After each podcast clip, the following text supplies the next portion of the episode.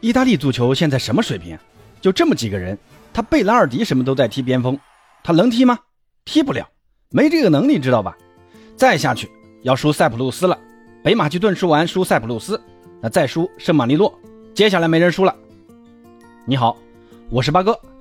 今天凌晨的世界杯预选赛欧洲区有两场备受关注的比赛，意大利对阵北马其顿和葡萄牙对阵土耳其。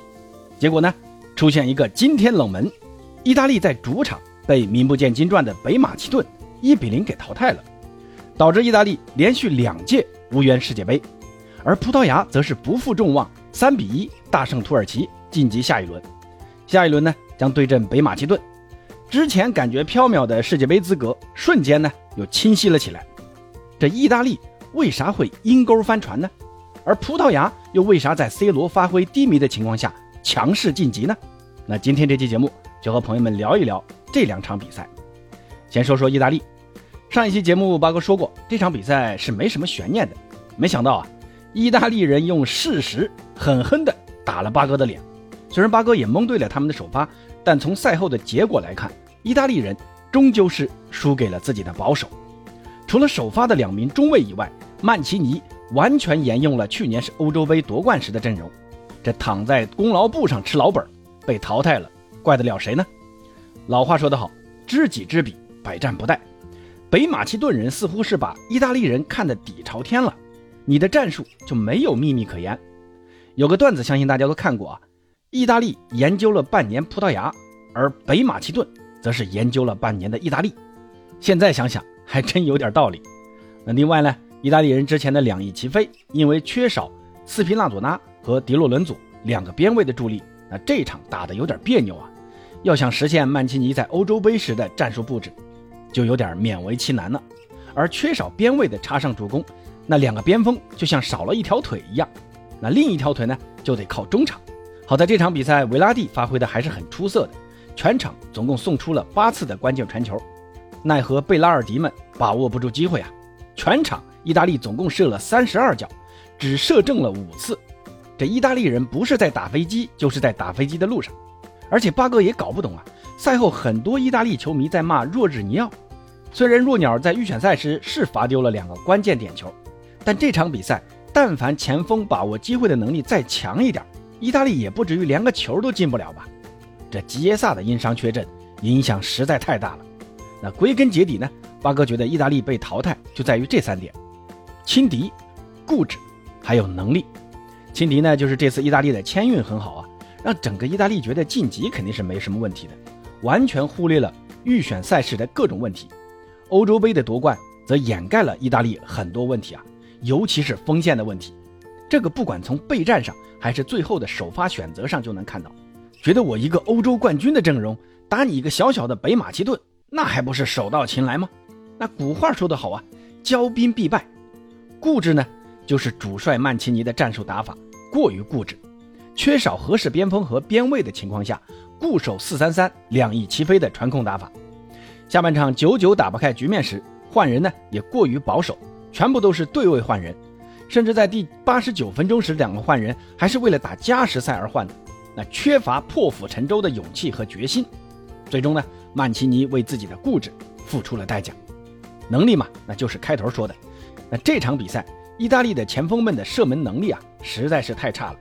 贝兰尔迪虽然在联赛中能贡献双十的数据，但说句马后炮的话，在国家队还真不如上八神呢。那意大利的被淘汰也会带来一系列的影响，首当其冲的就是主帅曼奇尼。这次被淘汰的打击，估计会让主帅曼奇尼心生去意。听说啊，将会辞去意大利国家队的主帅职位。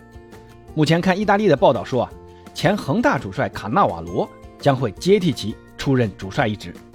还是希望蓝衣军团能在低谷中涅槃重生，早日走出泥潭呢。那说完意大利，再来说说 C 罗所在的葡萄牙。这场胜利呢，也让葡萄牙能够顺利晋级附加赛的决赛。C 罗在这场比赛中发挥其实一般，习惯在左路或者中路活动的 C 罗，这次被安排在了右路活动。左路和中路安排了奥塔维奥和若塔，那这个感觉啊，就像是牺牲了 C 罗，成全了他俩。若塔和奥塔维奥一人一个进球，在上半场就早早的帮助葡萄牙取得二比零的领先。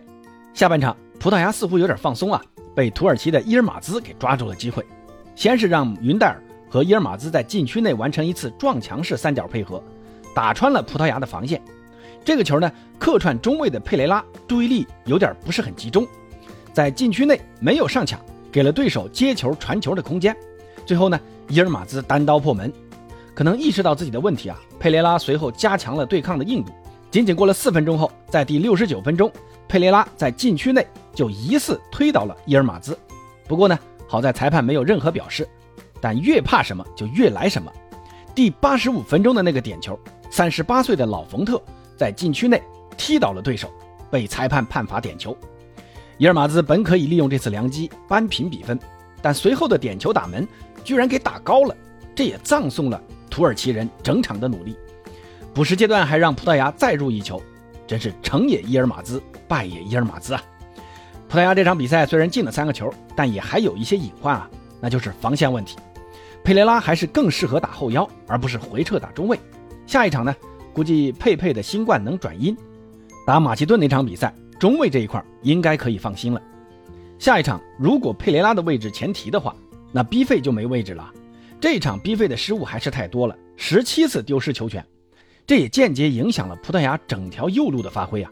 达尼洛、B 费、C 罗所在的右路在攻防两端的表现，完全被左路的 B 席和奥塔维奥给比下去了。C 罗最好的机会是出现在补时阶段，替补上场的菲利克斯在禁区拿球，其实当时菲利克斯可以自己打的，但为了大哥，还是无私横传给 C 罗，结果 C 罗的打门击中了横梁，浪费了菲利克斯创造的好机会。这也是这场比赛八哥觉得非常遗憾的一点啊，那就是 C 罗没有进球。如果这个球进了，那真的是一场非常完美的胜利啊！下一场打北马其顿，八哥呢先来一口毒奶，葡萄牙一定要注意北马其顿的反击。佩雷拉在中场的拦截很重要，组织进攻的任务要交给 B 席和穆蒂尼奥，两个中卫的位置别太靠前。这北马其顿连意大利都能淘汰，真的不要太大意了。我是真的很期待。下半年的世界杯能看到梅西和 C 罗这一对绝代双骄的直接交锋，让我们一起为 C 罗加油吧！那朋友们对于意大利的出局和葡萄牙能否在下一场淘汰北马其顿晋级世界杯是怎么看的呢？欢迎在评论区交流，也欢迎大家点赞转发，咱们下期再见。